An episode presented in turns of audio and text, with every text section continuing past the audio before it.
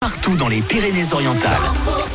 Dans les prochaines minutes, Indochine, David Guetta, il y aura également Patrick Fiori ou Yutu. Et bien sûr, vos questions sur votre futur dans la région à Christine, vous les posez sur 100%.com. Ces réponses arrivent dans un instant, juste après les infos. Midi.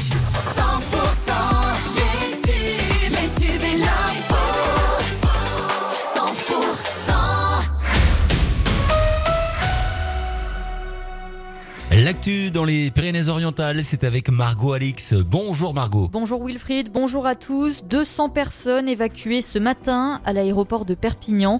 En cause, eh bien, une suspicion d'explosifs dans un bagage cabine d'un passager. Il devait embarquer sur le vol Ryanair à destination d'Agadir au Maroc.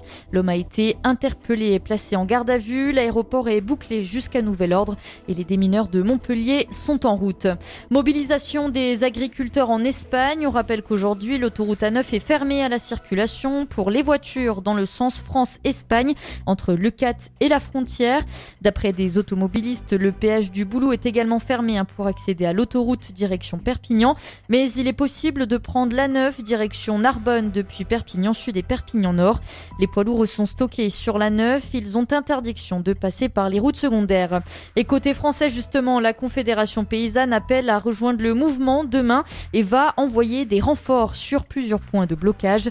Elle compte mobiliser ses militants des Pyrénées-Orientales, de l'Aude, de l'Hérault, du Tarn et de la Haute-Garonne. USAP Toulouse, le match devrait se jouer à guichet fermé. Les places ont été vendues en un temps record à la billetterie de Perpignan. Les toutes dernières places d'abord réservées aux écoles de rugby pourront être mises en vente dans les prochains jours. USAP Toulouse, ce sera le samedi 9 mars prochain à 21h05 à Aimé-Giral. Et dans le reste de l'actualité, les espoirs d'un cessez-le-feu entre Israël et le Hamas ont été relancés après les propos du président américain Joe Biden évoquant une possible trêve d'ici la semaine prochaine, au moment où la crise humanitaire menace de se transformer en famine à Gaza.